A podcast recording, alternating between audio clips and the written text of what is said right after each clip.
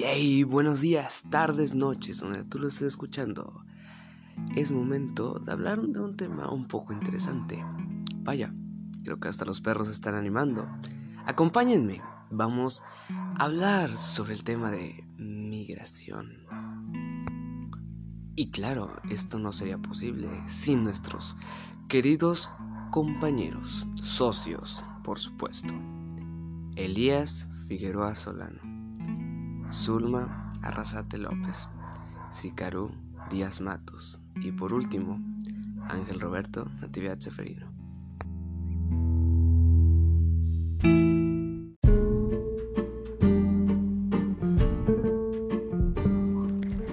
La migración.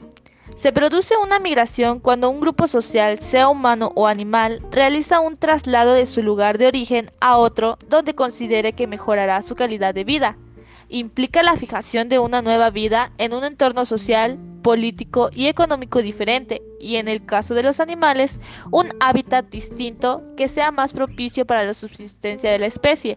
Esto puede decir por la, alimentación o el cambio climático para el bienestar de los animales.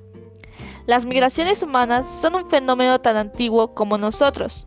Prueba de ello son las primeras migraciones prehistóricas durante el Paleolítico, que supusieron la salida de los Homo sapiens de África hace 200.000 años y su expansión por todo el planeta. Las migraciones han sido a lo largo de la historia una poderosa fuente de diversidad cultural, racial y económica, lo cual ha fomentado el desarrollo a través del intercambio. Las grandes migraciones humanas están relacionadas con fenómenos como el hambre y el desempleo, las guerras, las persecuciones políticas, étnicas y religiosas, los cambios y catástrofes climáticas, la trata de personas, la decadencia o auge de ciertas regiones, etc. Más recientemente ha aparecido la migración por causas turísticas. Existen dos tipos de migración. Migración forzada, cuando el migrante parte de su lugar de residencia por situaciones que amenazan su vida o en contra de su voluntad. Puede ser la muerte, por persecución, etc. Migración voluntaria, cuando el migrante parte de su lugar de residencia por voluntad propia, en busca de una mejor calidad de vida. Este claro ejemplo pues puede ser de lo que los mexicanos se van a la frontera de Estados Unidos para buscar mejor empleo y mejor calidad de vida. En la actual etapa de globalización, la alta movilidad de los capitales y los avances en los medios de transporte y comunicación han impulsado los procesos migratorios. A la vez y paradójicamente, las políticas migratorias restrictivas y las manifestaciones de xenobia unidas a la documentación masiva de la identidad de las personas y los medios tecnológicos de control de las fronteras. Han buscado limitar los procesos migratorios, dando origen al fenómeno social de las llamadas personas ilegales o sin papeles. Los procesos migratorios internacionales modernos implican dos momentos principales. La emigración es la salida de personas de un país, lugar o región para establecer en otro país, lugar o región. La inmigración es la llegada a un país o lugar de personas procedentes de otro país o lugar. ¿Cuáles son los tipos de migración?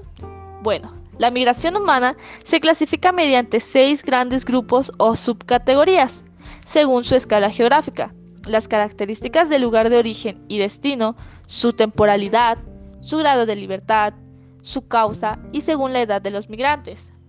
Migraciones humanas según su escala geográfica.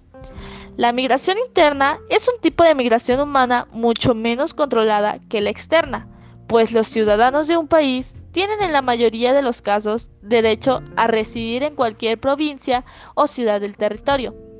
Por el contrario, la migración internacional queda siempre sujeta a una doble legislación impuesta por el país de origen y el país de destino. Si el migrante cumple la ley, decimos que es un inmigrante legal, mientras que, si no lo hace, se le denomina ilegal. Migraciones humanas según origen y destino. En esta clasificación se enmarcan las migraciones entre áreas rurales y urbanas, en países desarrollados, la más común es la migración entre ciudades en busca de mejores condiciones de vida.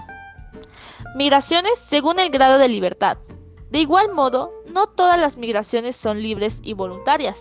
A menudo, muchos migrantes se ven obligados a dejar su país o su región debido a causas económicas, desastres naturales o persecuciones por ideología política.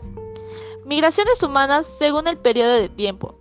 Muchas migraciones humanas son temporales perdón, y a su vez se subdividen en estacionales, una temporada del año, por lo que se encuentra muy relacionada con el ámbito laboral, temporales reiteradas, donde el tiempo en el país o región se extiende más de lo que se había planteado en un inicio y de varios años, en los que la expectativa es volver al país de origen. En cambio, las migraciones humanas permanentes pretenden establecer un nuevo lugar de residencia en otra región o país y constituyen el inicio de un nuevo proyecto de vida. Migraciones humanas según la edad. La más común es la migración adulta, que habitualmente es el perfil con mayor responsabilidad. Lo sigue la migración infantil, que suele migrar junto a sus progenitores, pero puede darse el caso de tener que viajar a posterior, siendo privados de sus padres por un tiempo, y de ancianos, que es minoritaria y suele clasificarse en una migración obligatoria, catástrofes, política, etc., o en busca de un espacio más tranquilo para vivir. Ahora, en unos instantes, nuestra compañera socia Zulma Morgain nos explicará un poco más y más a fondo respecto a lo que es migración.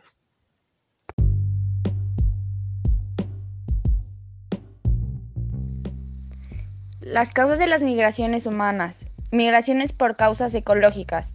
Están vinculadas a catástrofes naturales que obligan a las personas a abandonar su lugar de residencia. Migraciones por causas económicas. Se trata de la principal causa de migraciones vinculadas a la falta de desarrollo o a las crisis económicas del país, los migrantes salen de la zona buscando mejores oportunidades económicas. Migraciones por causas políticas. Con el fin de evitar persecuciones o venganzas, muchas personas deciden emigrar para evadir la intolerancia política. Migraciones a causa de la guerra. Constituyen una verdadera fuente de migraciones forzadas, que han dado origen a desplazamientos masivos de la población, huyendo del exterminio de la persecución del país su ejército vencedor.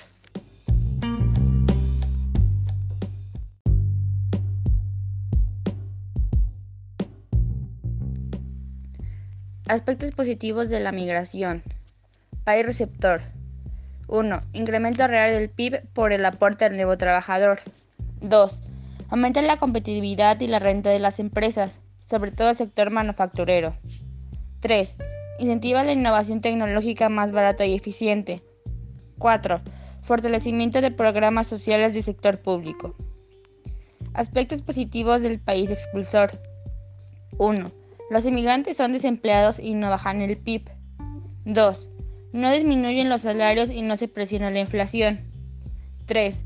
Sustitución de mano de obra por maquinaria y el desempleo es menor. 4. Las remesas ayudan a sistemas de ayuda de seguridad social y al sistema financiero nacional.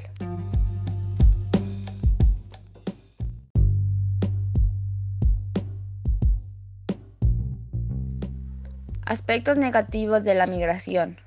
País receptor. 1. Aumento de desempleo. 2. Caída de los salarios reales. 3. Posible aumento de la delincuencia. Aspectos negativos del país expulsor. Pérdida de talento humano y remesas cuando la migración es definitiva. 2. Desintegración familiar si el tiempo de la migración aumenta. 3. Por las remesas aumenta la demanda interna y la inflación. 4. Cambio de estilo de vida y costumbres. Consecuencias de la migración. Las migraciones humanas suelen tener grandes repercusiones en tanto el lugar de origen como el destino, como son cambios demográficos, este incluye el vaciamiento de ciudades y regiones del lugar, generando un vacío cultural y económico que a veces complica aún más las cosas para quienes se quedan. 2. Intercambio cultural y étnico. La mezcla y el mestizaje. la hibridación de las culturas y de las razas. Aporta insumos humanos y frescos tanto a la sociedad de destino como al pozo genético de su población. 3. Cambios de la dinámica económica. Los emigrantes a menudo envían dinero a sus familiares dejados atrás, lo cual representa un movimiento económico nuevo y adicional en lugar del destino.